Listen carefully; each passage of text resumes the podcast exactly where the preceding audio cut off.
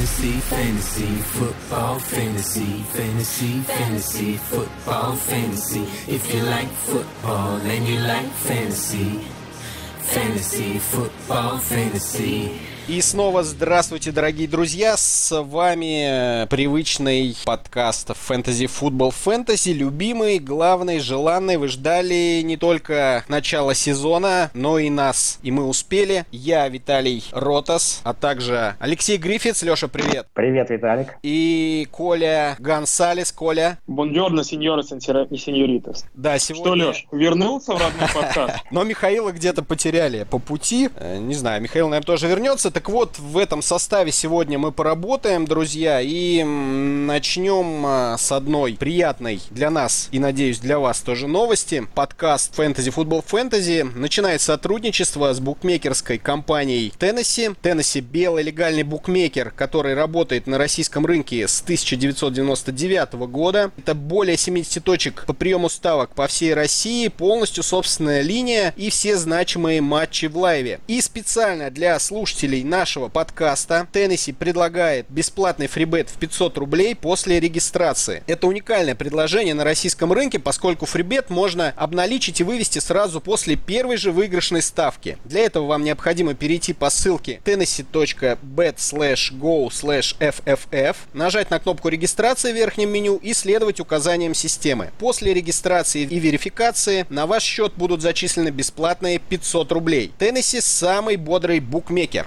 Ну, бомба, просто бомба. Бомба. Да? Бомба. Бомба. Ну, давайте мы с этой бомбой смиримся. Я думаю, мы еще поговорим. У нас будет специальная рубрика, связанная с этой новостью. А пока к фэнтези новостям. Наверное, пробежимся коротенько по тем игрокам, которые были травмированы. Вилл Фуллер, э, Джей Аджай, Джош Гордон, Тайлер Айферт. Все они готовы играть на первой неделе. Это хорошо. Что плохо? Травма Джерика Маккинона. Тут без вариантов до конца сезона. И теперь у нас двойной backfield Мэтт Брида и Альфред Моррис. Парни, что думаете? Определять ли из них уже прямо сейчас стартера или как-то подумать? Ну, это действительно бомбическая новость, потому что э, мы знаем, что такое раннеры Шенахана в фэнтези. Это лик-виннеры. И Бреда и Моррис, с учетом того, как низко они уходили во всех ранних драфтах, это, конечно, просто бомба те, кто подобрал их с вейвера быстро, молодцы. А, Брейди сейчас вроде бы числится первым раннинбеком команды в депт-чарте, и он именно начнет игру с Миннесотой. Но Моррис тоже вполне вписывается э, к Шенаху, но он вот тоже любимец, можно сказать. Поэтому будем следить за этой ситуацией. И один из них, конечно, я думаю, просто будет рвать к середине сезона. Мне кажется, надо чуть более подробно этих игроков обсудить, потому что на самом деле, как распределяться роли в бэкфилде Сан-Франциско, Сан-Франциско абсолютно не ясно. Маккинона мы в этом подкасте обсуждали много, он у нас уходил скорее в категории бастов и тех, кто разочарует, нас своей игрой, но, конечно, его травма шок, потому что мы хотели, чтобы посмотреть на этого игрока на поле, а когда человек рвется, получает такую тяжелую травму, у него не просто даже крестообразные связки, у него порваны все связки колена, и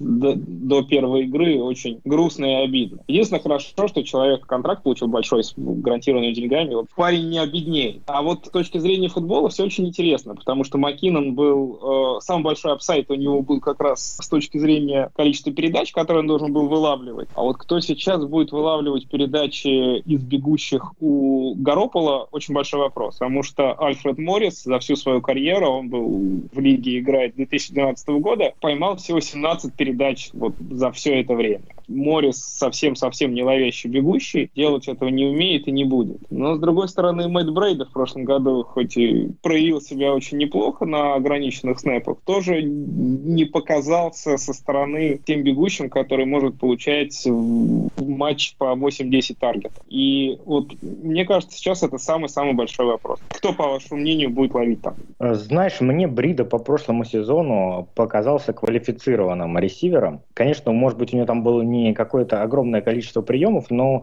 то, что я видел, он довольно естественно смотрелся на приеме, и мне кажется, он способен на приеме играть. А кто в прошлом ну, сезоне есть... был? Хайджи, да, у нас 49 Хайд получил огромное количество таргетов, тоже про него в прошлом году говорили, что он не умеет ловить, но нет, он, ну, конечно, он не Левиан Белл и не все другие бегущие, которые здорово работают на третьем дауне на приеме, но все равно 58 таргетов у него было в прошлом году, вполне неплохие цифры. Ну, я вот тут э, сейчас прямо смотрю по новостям, и вот я вижу, что 49-е ожидают примерно равномерную загрузку и Морриса, и Брейды, и далее будут работать, как они говорят, по hot hand. Кого попрет, тот и будет стартером дальше. Кстати, у Шенахана а, квотербеки всегда набирают не так много тачдаунов. И эти тачдауны достаются именно раненбекам. Именно поэтому они так много фэнтези набирают. Моррис это по-любому там, да, ранние дауны и goal line. Если, Согласен, мы, если да. мы верим, что будет 49-й доходить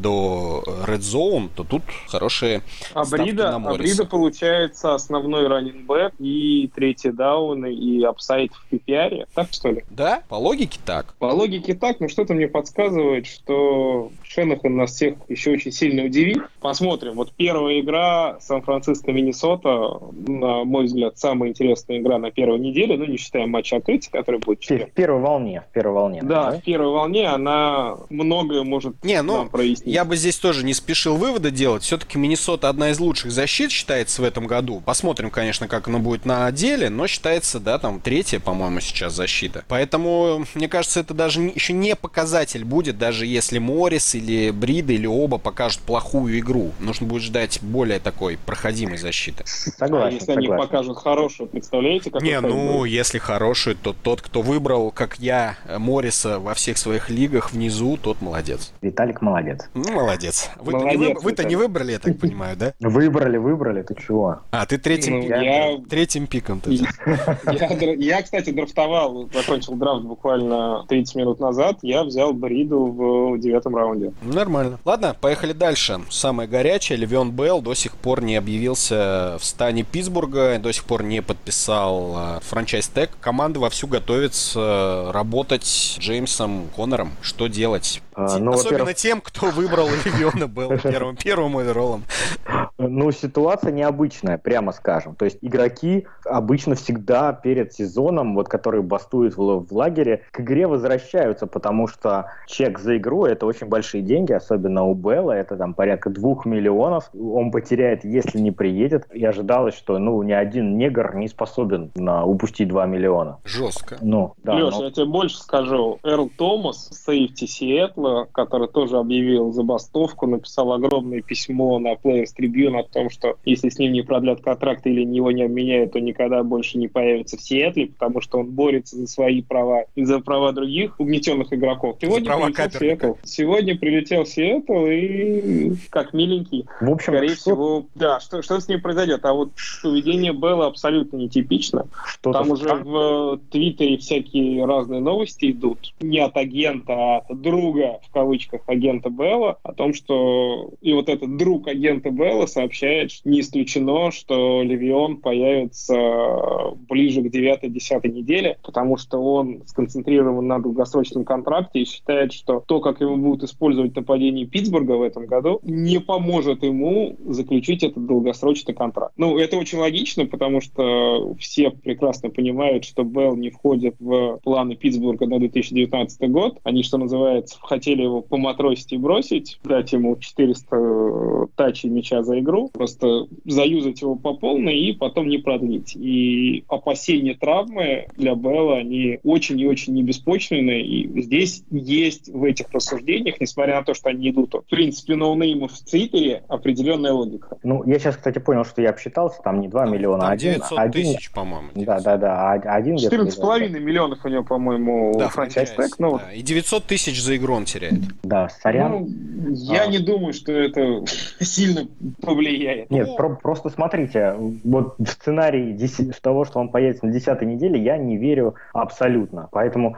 там 9-8 миллионов он не станет терять абсолютно точно. Скорее Леш, всего, он... там, по-моему, история в том, что если он пропустит весь год, полностью весь год, то права на него все равно останутся за Питтсбургом. Потому и... что ему не засчитают этот сезон. Да, да, да. Да, Поэтому, но, там вот как да, раз но это, на, это 8 миллионов, Коль. Это 8, ну, это 8 миллионов. Смотри, это... Я понимаю, у него 8... здоровые колени. Для тебя это не деньги, а для него это вполне себе Не, логика, логика здесь следующим. С одной стороны, это 8 миллионов, с другой стороны, он, как Джерик Маккинон, рвет себе все колено нафиг да. на четвертой неделе и не получает долгосрочный контракт. А здесь он на спокойничке играет 5-6 игр, особо не парясь. Ну, он даже может не играть, агентом. понимаешь? Он может ну, заявиться, да, его могут даже не ставить в старт. Конечно. Ну, там вся, всякие схемы могут да. быть. И прекрасно подписывается на 4 года на те же деньги, что и получил тот Герли в условный Индианаполис или в условный Сан-Франциско. Ну, в ну. какие-то такие команды. И там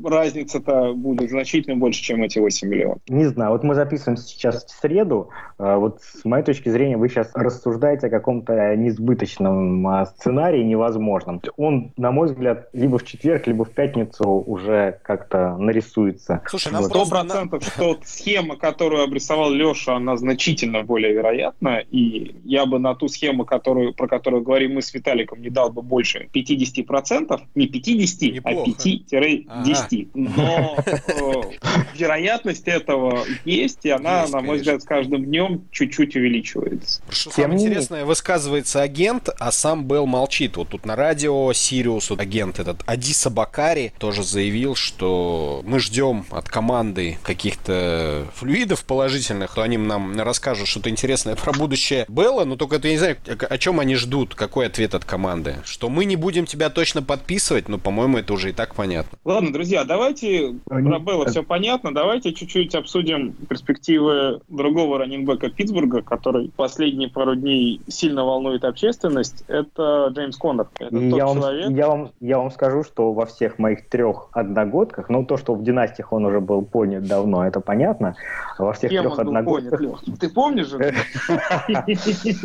А во всех трех одногодках он тоже поднят. Вот на текущий момент у меня, что меня крайне бесит. Давай, Коль, я... про... Ну, Конора я задрафтовал еще в прошлом году. Это очень интересный парень с э, достаточно, ну, трагической... Нет, в династии. В династии я его задрафтовал, следил за ним давно. В третьем раунде Питтсбург в 2017 году его взял. Э, парень закончил Питтсбургский же университет, и у него достаточно трагическая, ну, неправильное слово я употребил, не трагическая судьба. Тем не менее, на третьем курсе он заболел и пропустил полностью сезон. После этого от рака вылечился. Последний сезон в колледже провел на, как раз в Питтсбургском же колледже провел на финальном, феноменальном уровне. У него, я цифру уже прям не помню, но у него там прям много-много тачдаунов было. Питтсбург его задоставал в третьем раунде, и прошлый сезон у него вышел, ну, нельзя сказать, что он неудачный, просто никакой. Он получал по 2-3 попытки выноса за матч, и Белл, ну, мы все помним Белла в прошлом году, он забрал 99% работы э, в бэкфилде Питтсбурга. А вот в этом межсезонье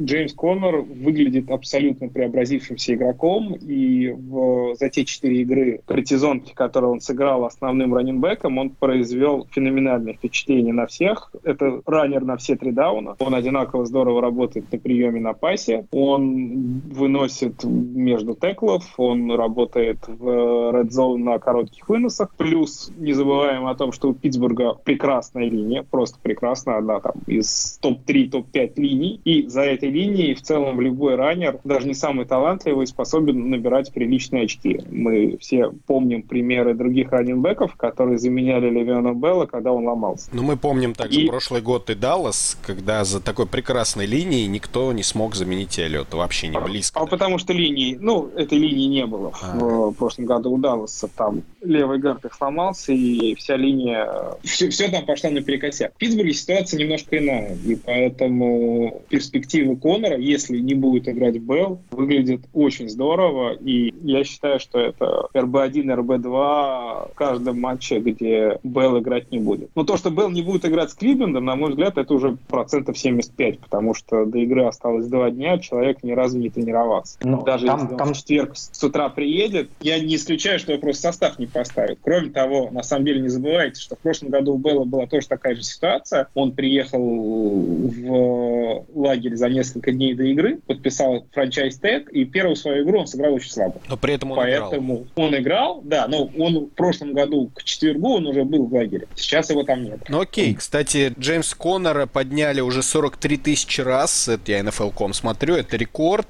там Альфред Моррис дальше, Пейтон Барбер, Мэтт Брейда и Питерсон. Ну и все равно он числится только в двух процентах лиг. По себе могу сказать, что если не будет играть Белл, то Коннора я поставлю во всех лигах, где он у меня есть. Потому что там хороший матчап против Кливленда. Ну, мы поняли. Раннер, Леш, Леш раннер, есть что добавить? Основной раннер Питтсбурга должен набирать много. Ну, особо нечего. Но вроде бы Томлин уже заявил, что будет играть Коннор, поэтому приедет, не приедет Белл. На первой неделе это никак на вещи уже не влияет. Ну, Томлин может это специально для Белла сказать, поэтому тут тоже вопрос. Тут игра идет. Игра. Кто, у кого крепче нервы называется. Ладно, в принципе, мы все обсудили. Просто нам приятно, друзья, что те, кто выбирали в топ-3 э, овероллов, э, сейчас остались без стартового э, раненбека. Потому что мы-то ты что, не, не выбирали. Ты, ты нигде не выбирал в топ-3? Не, я 8-12 был. Ну, у меня ни в одной лиге Белла нету, кстати, вообще. Что? Может быть, это плохо, конечно. А может, хорошо. Окей, давайте дальше по новостям. Пейтон Барбер остается стартером, второй Джекис Роджерс и новичок Рональд Джонс второй, третий в депчарте Тампы, ну, в общем-то, как ожидалось. Тайтенд Балтимора, Хайден Хёрст не тренируется, у него перелом а, ноги, еще 2-3 недели его не будет, поэтому ожидаем, что Ник Бойл будет стартовый Тайтенд Балтимора, если кому-то это интересно. Инграм, Тайтенд Giants, прошел протокол сотрясения, вернулся к тренировкам, с ним все в порядке, будет играть против Ягуаров. По поводу Делвина Кука тоже не стоит волноваться. Главный тренер Миннесоты заявил, что он готов э, на полную катушку начинать работать, но все-таки ожидается, что первую игру он будет прилично делить снэпы с Латависом Мюрреем, поэтому если у кого-то прям острые проблемы с бегущими, вот здесь можно подумать про Мюррея. Крис Карсон также впереди Рашада Пенни, как мы и ожидали. Он начинает матч против Денвера в старте. Ну и давайте еще одну интересную тему поднимем, более такую обширную Майами. Деванте Паркер, ресивер, пропускает два матча минимум из-за сломанного пальца. Пока не ясно, когда он вернется, но точно пропустит Титанов и Джетс. Ну и еще Гор и Дрейк объявлены первыми раненбеками Дельфинов. В целом такая вот сложная достаточно ситуация. Кого вообще ставить из Майами в старт? Или никого? Ну, во-первых, по Паркеру хочется сказать. Он у меня в прошлом году был в одногодке. Ну, это, конечно, что-то. То есть он, когда играет, он набирает довольно много очков, но когда... Но он чаще не играет. Да, жаль, что он не играет. Да, да, жаль, что он не играет. Ну, то есть парень, конечно, видимо, все-таки идет по каким-то а, стопам Тайтенда Балтимора, как же его? Денниса Питта. Денниса Питта, да, да. Рассыпается на ходу. Очень жаль, я его в этом году нигде не задрафтовал и не жалею жалею пока об этом. Гор Дрейк, э, мне кажется, то, что они объявлены ко-стартерами, это скорее хорошо для Дрейка, потому что Гора объявили ко-стартером из-за статуса его, да, из уважения к нему, ну, как мне кажется, чем э, за то, что он очень прям круто выглядит. И даже сам Гор хвалил Дрейка. Я думаю, что Дрейк, конечно, будет э, основное количество очков в Майами приносить. Проблема только в том, что будут ли у Майами очки, и э, в этом смысле брать раненбека из команды с э, одним из самых слабых нападений в лиге, в котором есть все равно, ну, есть логика, Леша, в твоих словах по поводу Гора, но все равно Гор это конкурент. Все равно он работу у Дрейка отъедать будет. Здесь такой раненбэк, который не является Белкау в команде с очень плохим нападением, ну, я бы этого бэкфилда избегал полностью. Вот кого бы я не избегал, это как раз ресивер Кенни Стилс. О, вот да. этот парень мне в этом году очень и очень нравится. В связи с всем тем, что ты рассказал про Паркера, на мой взгляд, именно Стилс будет первым основным ресивером в Майами у Теннехилла. С Теннехиллом у них очень хорошая химия. Теннехилл со Стилсом набирает много. Сейчас конкуренция за таргеты там будет минимальная, потому что назовите мне Аминдола. второго Аминдола. Дэнни Аминдола. Классный игрок, но это Ну, это 2-3 второй. матча в году. Мне Это 2-3 кажется, это в году, первый. Потому что колено Да не.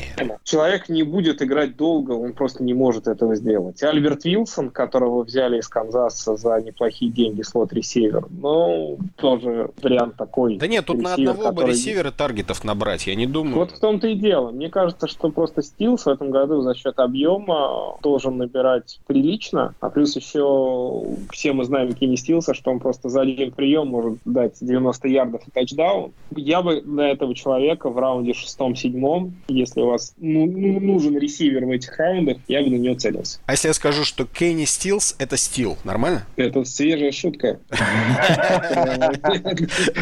Отлично. Мне кажется, ты первый, кто это Я это стопудово первый, я такого не слышал от вас ни разу. На самом деле, что интересно сейчас, ребят, 88% игроков Деванта Паркера подхватили, Кенни Стилс только 68% и Аминдола 43%. Так что против тренда люди идут. Я по поводу Майами вам скажу одно слово. Джей Адам Катлер. Нет, Джей Катлер. А что с Это ним? Что с ним? Джей Катлер – это причина, по которой Майами сейчас недооценено, как нападение в целом. Люди ориентируются всегда на прошлый год, а прошлый год – это Джей Катлер. Попозже об этом более подробно поговорим. Я думал, он вернулся. Слава богу, нет.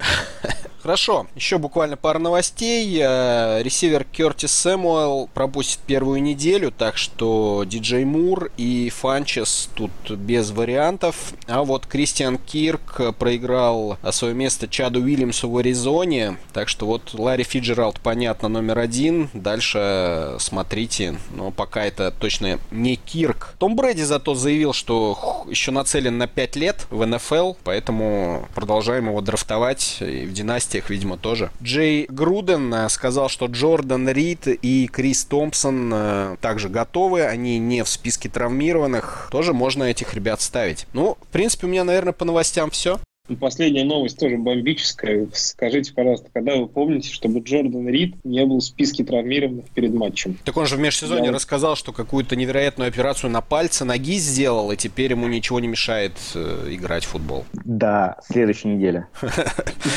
Не, ну дай бог здоровья Джордану Риду, один из моих любимых игроков. Очень. Когда он здоровый, это, ну, не Гранковский, конечно, но по таланту это, мне кажется, человек наиболее приближенный к Гронку. Но я вот в одной лиге драфтовал, э, когда тайтендов взял э, Рида и подстраховался Бертоном, ну или наоборот. Ну, с такой парой тайтендов можно в два тайтенда даже иногда играть. Да Почему вполне, вполне.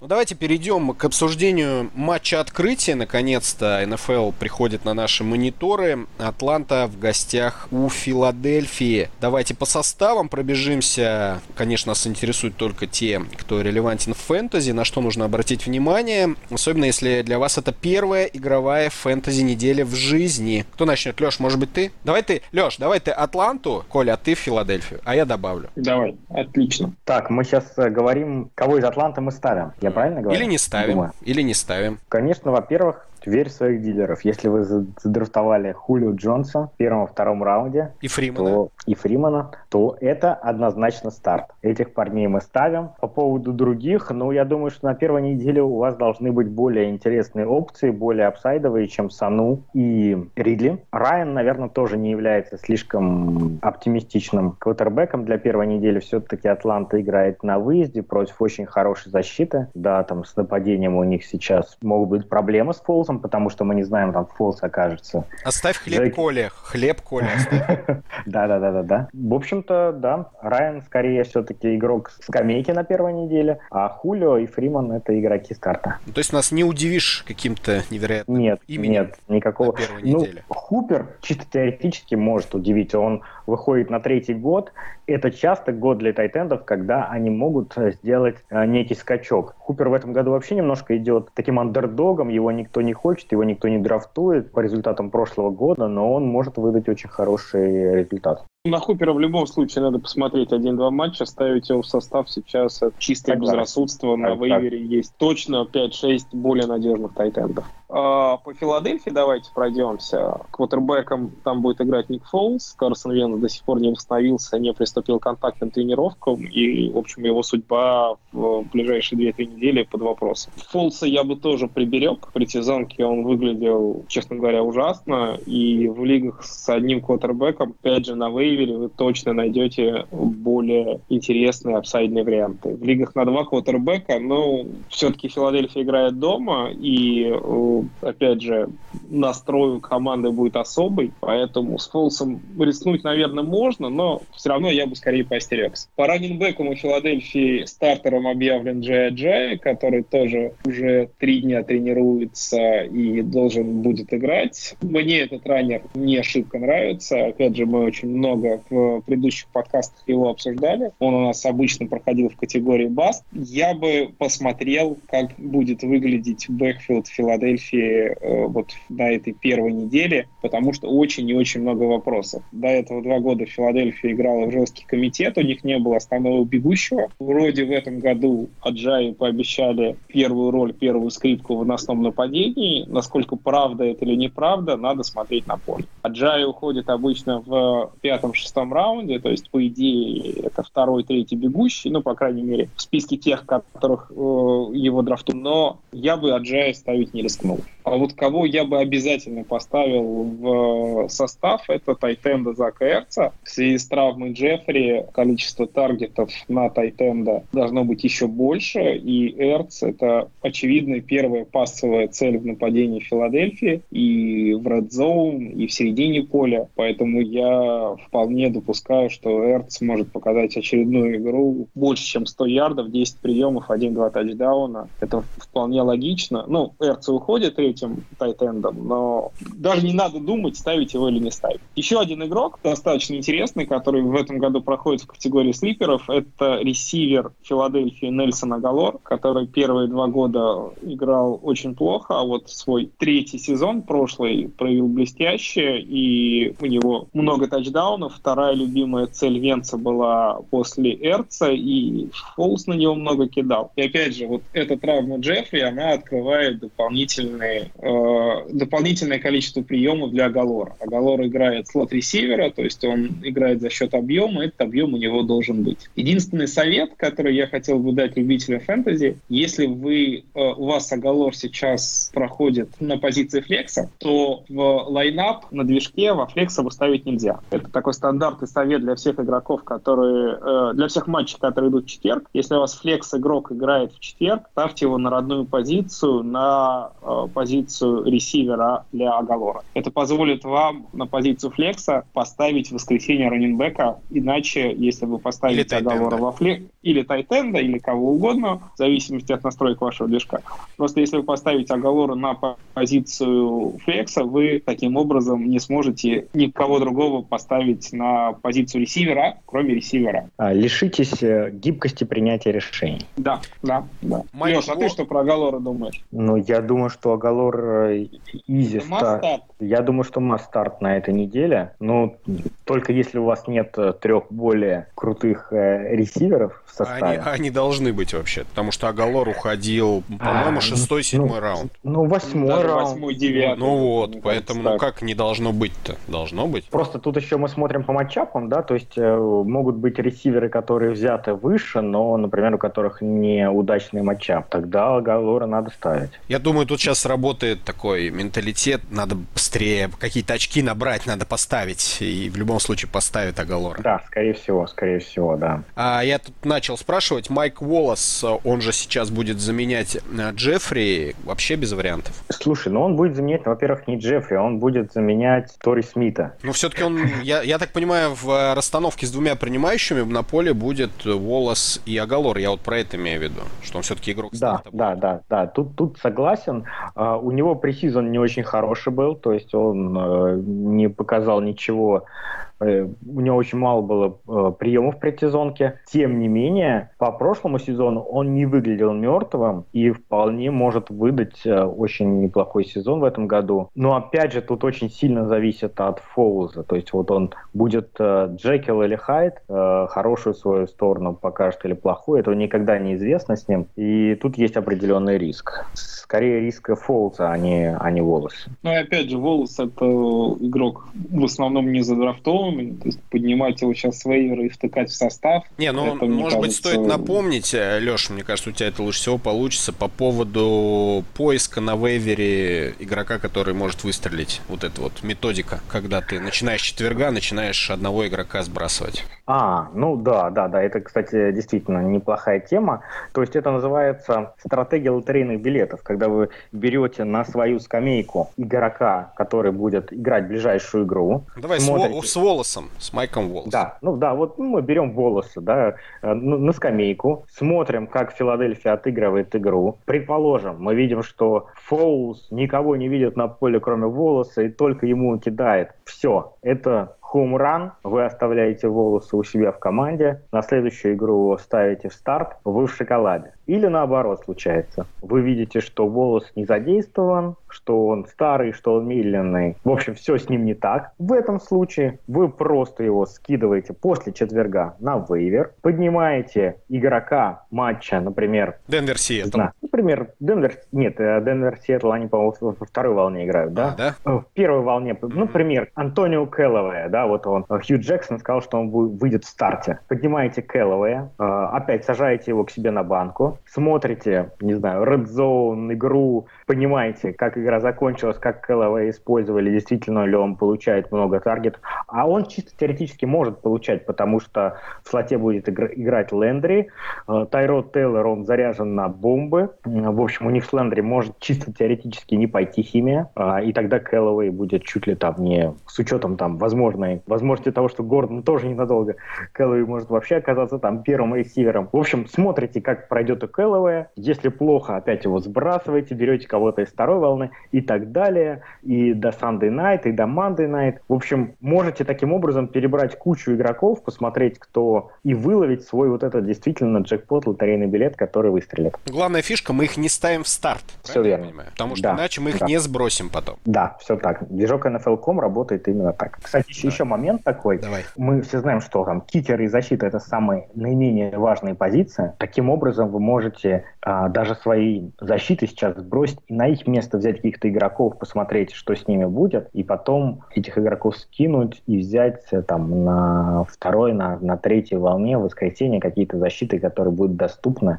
и наберут вам не, неплохие очки. Ну да, Мы... ос- особенно если учитывать, что каждый сейчас уверен, что именно он надрафтовал топчиков, и всех жалко сбрасывать, потому что все у него крутые, то действительно кикеры или защиту классный вариант. Слушай, про всех топчиков ты сейчас состав моей команды посмотрел, что Да, Лешины, особенно своей, понимаешь? Хорошо, давайте еще про один момент поговорим, как это в передачах для взрослых. Поговорим про ваш первый опыт, ребята. Хотите поговорить? Он был... А у вас не было еще первого опыта? Он был не очень. Не задался, да? Давайте поговорим про вейвер аукцион, потому что с этого года, например, в системе NFL Rus даже третий дивизион получает вот эту фишку вейвера аукциона, когда ты можешь заполучить игрока с вейвера только при одном условии ты поставил на него больше денег, чем твои конкуренты. Какие-то советы, свой действительно опыт, как вы вообще переживали эту историю впервые? Ну, давайте начнем тогда, наверное, с определений. Самое главное, вейвер бюджет дается команде на сезон. Ребята, один раз раз вот вам дается стольник, например, это на весь сезон. В прошлом году разные были случаи. Некоторые менеджеры считали, что вейвер бюджет дается на неделю и радостно ставили по 100 долларов на непонятных игроков, считая, что на второй неделе у них опять эти 100 долларов не появятся. Так вот, эти 100 долларов так не появятся. Коина назвал непонятным. Я не пойму, почему молчит Гриффитс. Да, в прошлом году это самое такое было. Ну, концовочка после... у него была смазанная. Сезон. После, после третьей недели, ты имеешь После первой.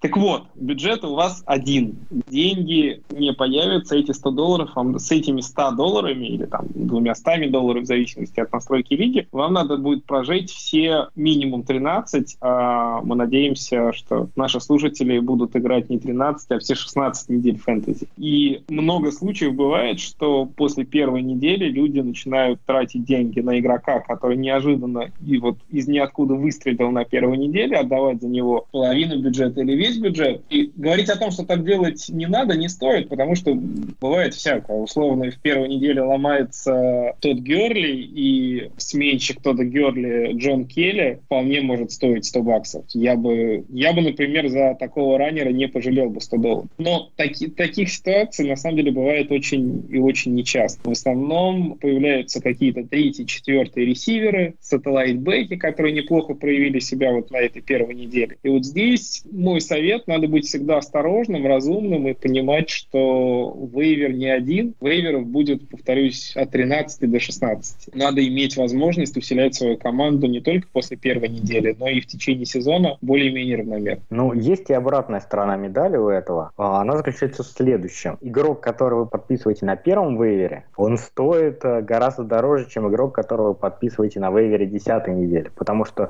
он вам поможет только три следующие недели до конца регулярки, а этот будет вам приносить очки почти весь сезон. Поэтому это тоже логично на первых неделях ставить больше, чем если бы вы поставили на последних. Вопрос просто в том, будет ли он приносить на этих следующих неделях или не будет. Конечно. После конечно, первой недели мы делаем вывод. На первой неделе мы делаем вывод по одной игре, а на четвертой-пятой неделе мы делаем вывод уже по нескольким играм, и выборка значительно более релевантная. Что можно сказать? Можно сказать точно, что ни один игрок, скорее всего, после первой не, не будет стоить а, больше 60-70 долларов в лучшем случае. Лех, сколько бы ты задал за Джона Келли, если бы Герли выбыл до конца сезона на первой же неделе? 100.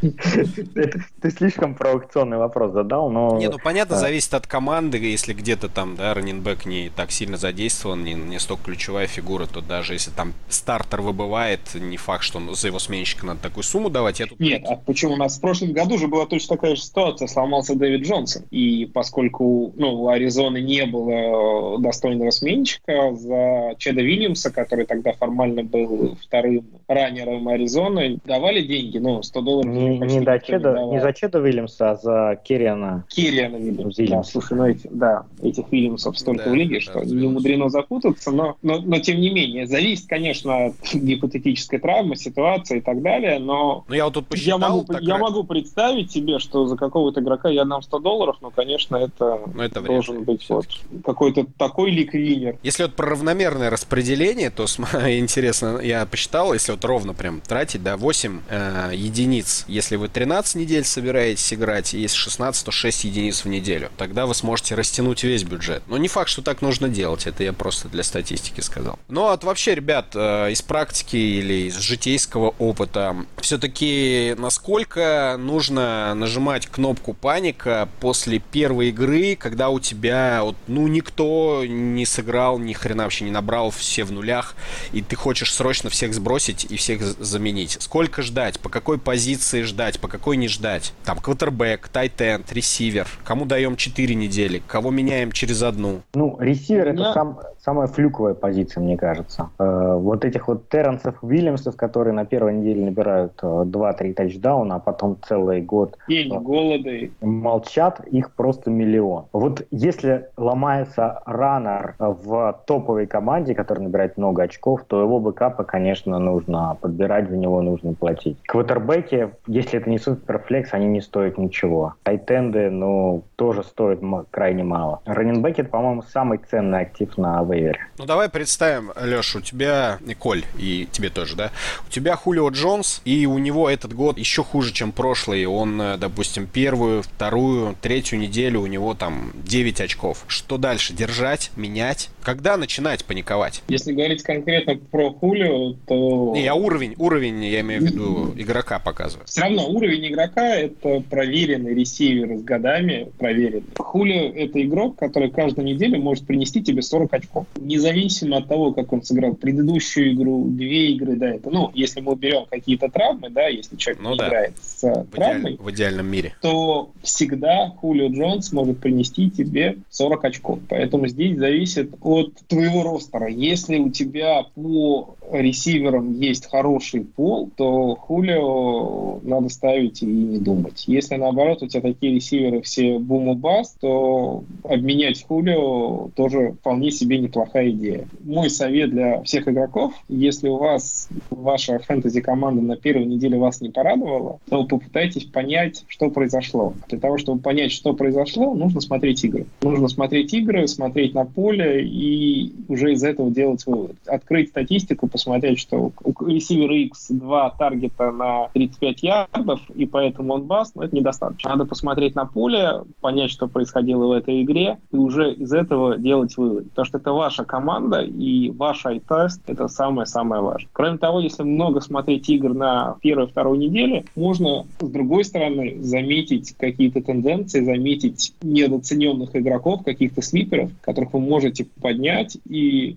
которые могут помочь вам в дальнейшем. Поэтому мой совет — это смотреть футбол особенно много на первых неделях, потому что, во-первых, это круто, и, в общем, мы фэнтези играем, потому что футбол любим смотреть. А во-вторых, это еще и поможет вашим командам. Леш? Да нечего добавить, Коля прям все разложил по полочкам. Ну, то есть мы не паникуем после первой недели и не начинаем если, набирать если, всех если, подряд, кто выстрелил. Если, если, дел, если речь идет о, о лидерах команды, о тех, кому мы да. задрафтовали, то в первом-втором раунде, то все мы знаем поговорку Дима Стилета, верь в своих дилеров, не паникуй. Тем более первая неделя, она ничего ничего не решает. Почти. Ну, скорее всего, да, все-таки еще достаточно времени какие-то принять кардинальные решения. Ну, у меня вот была одна смешная история. Я три года назад выиграл лигу на третьем уровне, а потом, после того, как я эту лигу выиграл, я начал анализировать вообще, как у меня было распределение по неделям, и обнаружил следующую вещь. Матч на первой неделе я выиграл с разницей там очков 4, потому что мой соперник не поставил кикера. То есть у него слот кикера почему-то был пустым, и вот я выиграл буквально эти 4 очка. То есть, по сути, любой кикер выиграл бы матч. Так вот, я закончил регулярный сезон на втором месте и получил боевик, но если бы я этот матч на первой неделе проиграл, я бы боевик не получил и играл бы на 14 неделе в Wildcard. Так вот, на 14 неделе все мои лидеры дружно бы станули. И если бы я на этой 14 неделе играл, я бы не выиграл матч и не попал бы в полуфинал и не выиграл бы лигу. Вот это к вопросу о том, какова роль первой недели. То есть, ребята, нажимаем попал... кнопку паника через одну неделю, начинаем всех сбрасывать, менять. И, ну, смех смехом, но любой матч, любой матчап фэнтези очень и очень важен. Два-три очка, они, кроме шуток, могут решить судьбу сезона. Вот такая вот история. Философская, философская да. я бы сказал. Да, повод задуматься вам. Новички. И сбрасывайте тех, кого взяли в первом раунде на выезд. Давайте к нашей новой рубрике. Действительно новая рубрика «Ставки недели с Теннесси». Начнем мы с Азов, наверное, вообще всей этой истории, потому что те, кто уже занимается ставками, наверное, им будет это не очень интересно, хотя, надеемся, они тоже послушают и, может быть, напишут, где мы не правы, или порадуются, что открыли для себя что-то новое. Ну, а для новичков это, конечно, как говорят, масси, обязательно нужно послушать, пока не посмотрели посмотреть, да, но хотя бы послушать. Э, что такое фора, тотал, линии и прочие умные слова, которые вы, конечно же, где-то слышали, но никогда особо не вникали, что это все означает. И начнем вот со всего вот этого, со всех этих премудростей, ставок, с ликбеза мы... Наверное, Леш, давай с тебя. Да, давай только начало скажем, наверное, что для нас действительно важно, чтобы вы прошли регистрацию по адресу tennessee.bet slash go slash fff, а ссылочка будет будет в описании нашего подкаста, потому что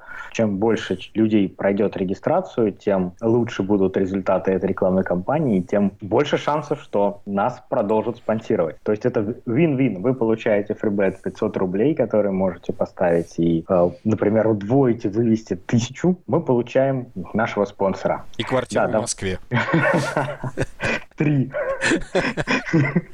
Да, теперь немножко расскажем про принципы ставки. Теннесси, как и любой другой букмекер, он выставляет линию. Мы будем э, делать ставки по основной линии. Под основной линией понимаются коэффициенты, выставленные букмекером на игру. Мы будем рассматривать два варианта. Первое это фора, второе это тотал. Что такое фора? Например, вот на игру Филадельфия-Атланта у Филадельфии фора минус 2. Это значит, что букмекеры оценивают, что Филадельфия сильнее Атланты на 2 очка, то есть она наберет на 2 очка больше Атланты в матче. Соответственно, ставя на эту фору, вы считаете, что Филадельфия наберет больше на 2 очка. Если Филадельфия, например, выигрывает 43-40, и вы ставите на минус 2, то вы выиграли. Если Филадельфия выигрывает 41-40, а вы поставили фору минус 2, то вы проиграли. А аналогичная ситуация с тоталом. Букмекер определяет, рассчитывает, а, анализирует, сколько очков наберут команды в сумме за эту игру. Ну, например, они считают, что игра закончится с 23-20. Значит, фора на эту игру, ой, не фора, а тотал на эту игру 43. Соответственно, каждый имеет возможность поставить либо тотал больше, то есть что очков будет в этой игре занесено больше, либо тотал меньше, что очков будет меньше. Ну, то есть очень, очень просто. То есть вы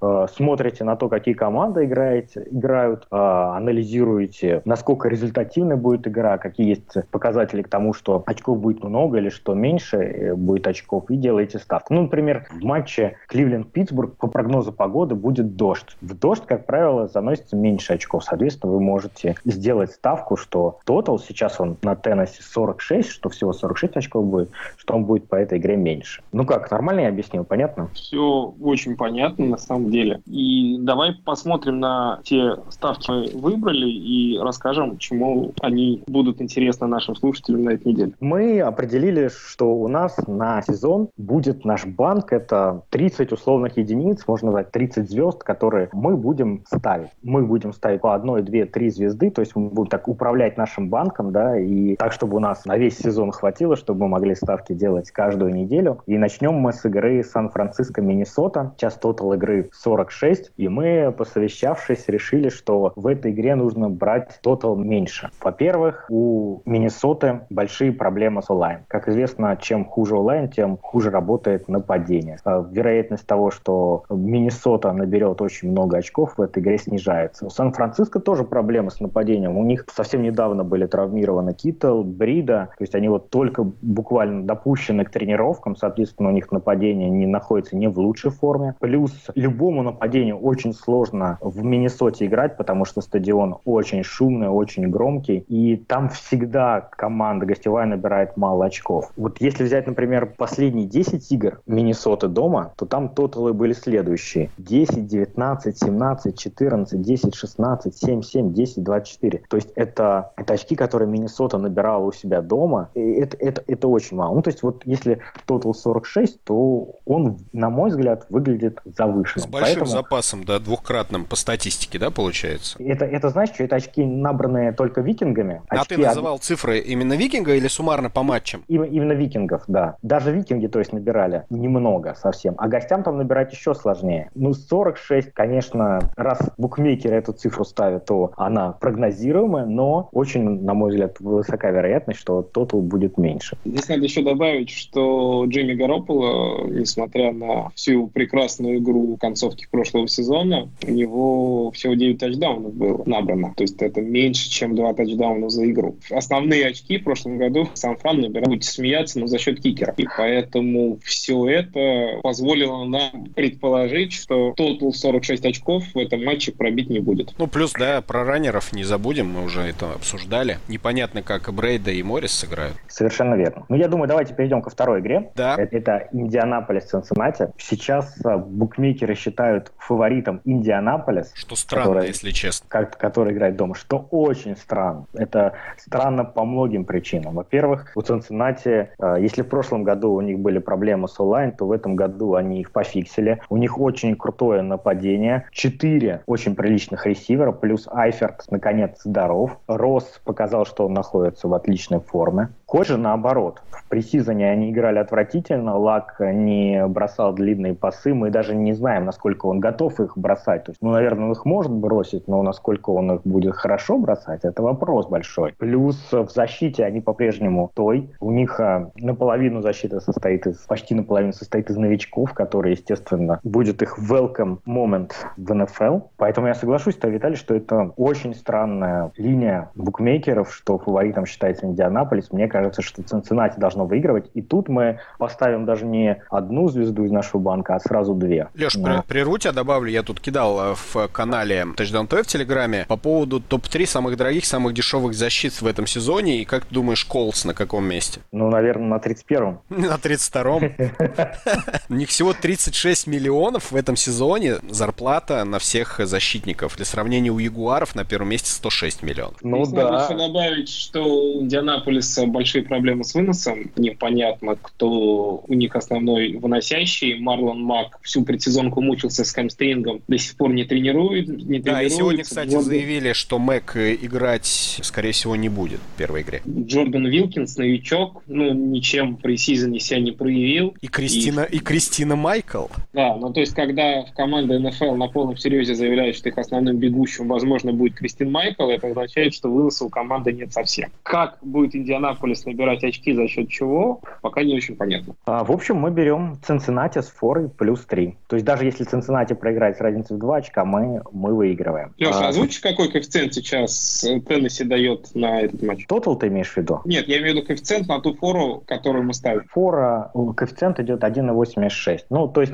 вот на, на форы и на тотал коэффициенты, как правило, э, близки к двум. То есть вот вы, если ставите, то фактически умножаете на два свои деньги. Да, там небольшой есть зазор, просто это маржа букмекера, да, вот то, на чем он э, зарабатывает. То есть мы по умолчанию... 1,86 можем... выглядит прямо очень соблазнительно в этом матче. Мы по умолчанию будем это считать за два для простоты наших расчетов по сезону.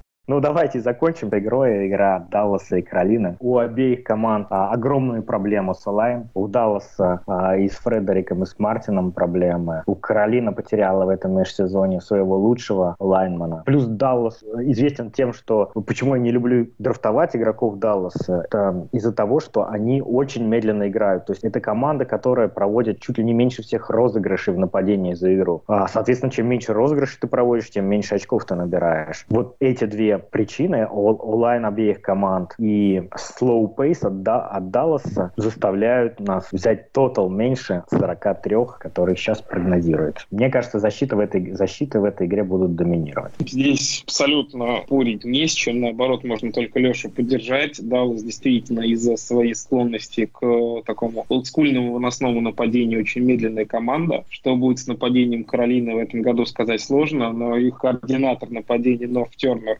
75-летний, не совсем молодой человек, в общем, не вызывает каких-то бури эмоций. Нападение этих команд, что-то хор- хорошего от них ждать не стоит. Поэтому будет такой олдскульный выносной футбол, где очков будет не так много, и поэтому тотал меньше. Отличная ставка. Я тут, наверное, соглашусь. Можно было поспорить, но не буду. Но все-таки согласен с тем, что нападение есть проблемы, и в первую очередь с, э, с ресиверами и у одной и у другой команды. Все-таки и у Далласа Деза. Пока непонятно, сможет команда заменить или нет. И у Каролины, по сути, Фанчес и новичок Мур действительно, получается, бегущие. И что-то сами квотербеки будут набирать. И вряд ли они сделают большие цифры. Наверное, соглашусь. Ну, отлично. В общем, если вы хотите эти матчи посмотреть и сделать их просмотр чуть более интересным, так скажем, да, то есть вы можете сделать небольшую ставку, то есть не можете использовать фриролл, фриролл Теннесси, да, эти 500 рублей, а, можете там, не знаю, свои 100 рублей поставить, и у вас будет за кого поболеть, даже если там ни одна из этих команд вам особо не симпатична, и вы к ним относитесь э, нейтрально. Ты представляешь разрыв мозга? Ты должен болеть за свою любимую команду, за игроков, которые у тебя в фэнтези в трех лигах,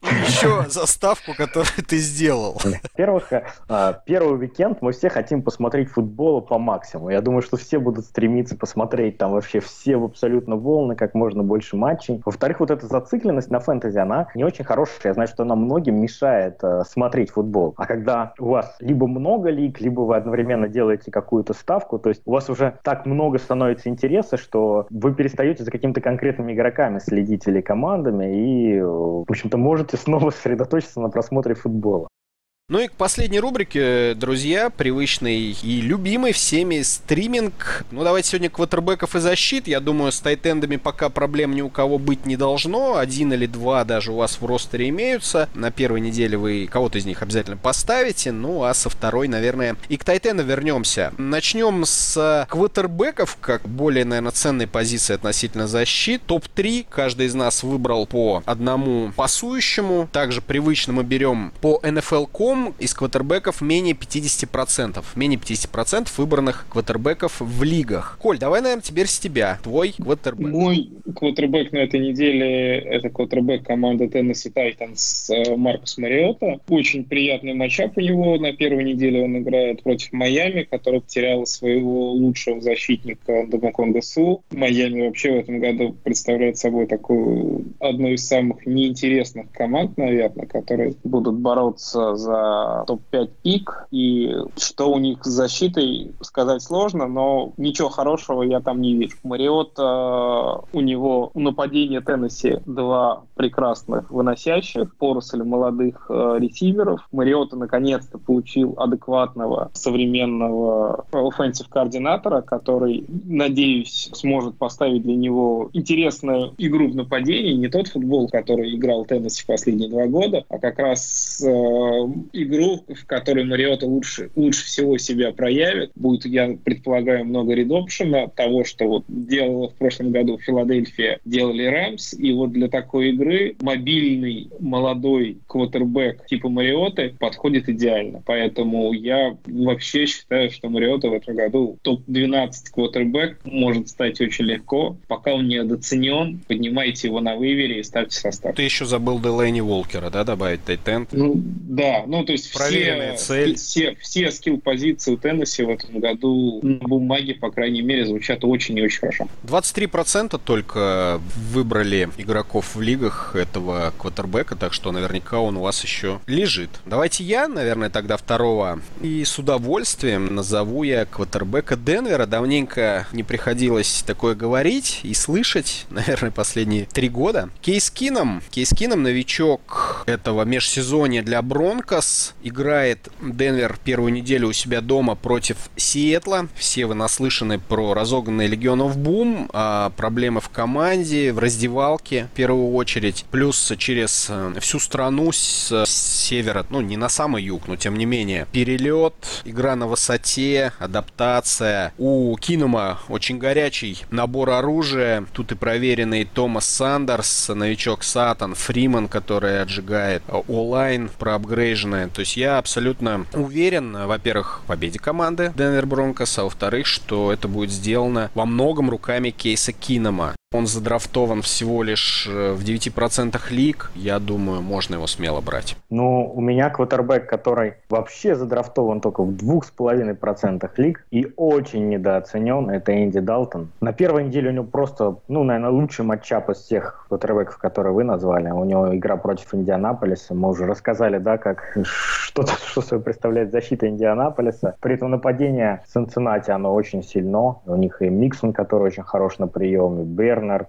а, Росс, а, Грин, а, Бойд. Айферт, в общем, Айферт вернулся. Ай, Айферт вернулся. Кстати, мне Далтон нравится не только на эту неделю, мне нравится он на весь сезон. Вот. Далтон может в этом году выдать что-то типа Алекса Смита прошлогоднего. Его кто-нибудь поднимет на первую неделю, поставят, он наберет там 25 очков, потом его сбросят, он потом опять наберет 25 очков и что-нибудь такое выдаст в этом году зажигательно, мне так кажется. Ну, по крайней мере, начало сезона неплохое расписание. Я думаю, вполне себе возможно, действительно, вы сейчас э, возьмете его как будто бы только на одну неделю, но вам понравится, и вы оставите его в старте. Именно так. Давай перейдем к защитам. защитам. Да, давайте на защиты. Перескакиваем. Леш, у тебя хорошо получается рассказывать сказки. Давай, про защиту теперь я посмотрел, и защита, которая мне больше всего нравится на этой неделе, это защита Detroit Lions. Lions играют в прайм-тайм против Jets. За Jets в старте выйдет квотербек-новичок Сэм Дарнольд, который, конечно, ну, по большому счету не готов еще к игре, и это понимают прекрасно и в Jets, но они хотят, чтобы он набрался опыта, поэтому выпускают его в старте. Дефенсив беки Детройта, они, в общем-то, славятся тем, что, может быть, э, они показывают не очень хорошую игру, но перехватов они они делают очень много терноверов, и я думаю, что в этой игре однозначно сделает подарочек, по крайней мере один. А подарочек это 6 очков фэнтези, 6 очков не пахнут, поэтому Детройт, который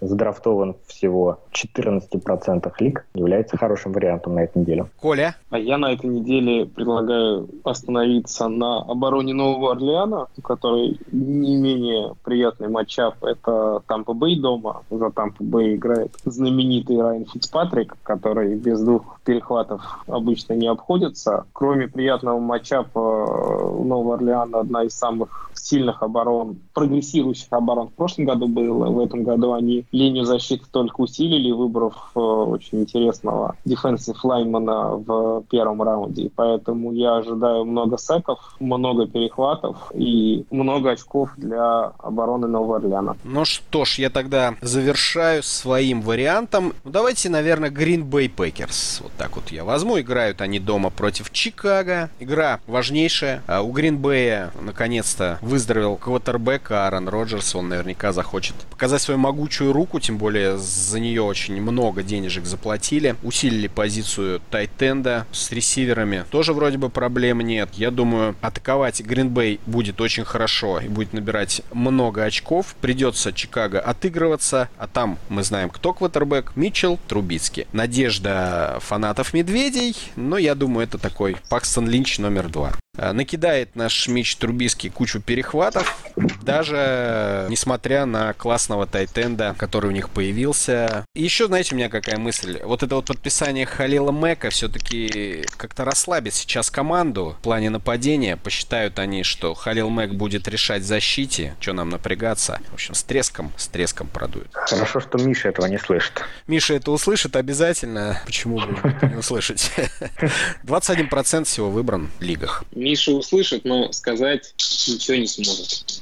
Да, он мне скажет потом все, что он об этом думает, но я как-нибудь переживу. Придется ему смириться.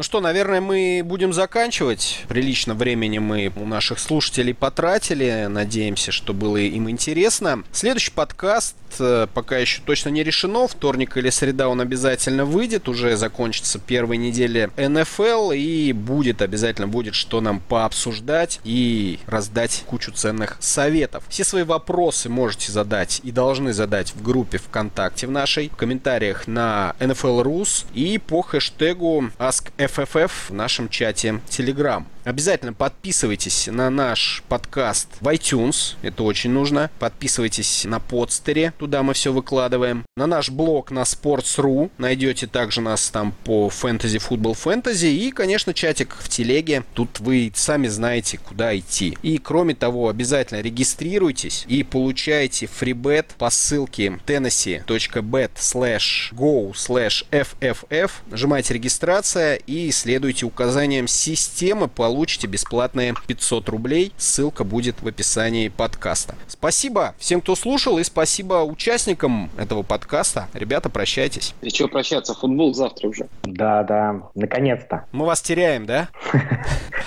Нет, мы... нас можете найти в Лига Пап с воскресенья, начиная с 8 вечера. Мы все там будем. До свидания, друзья, до новых встреч.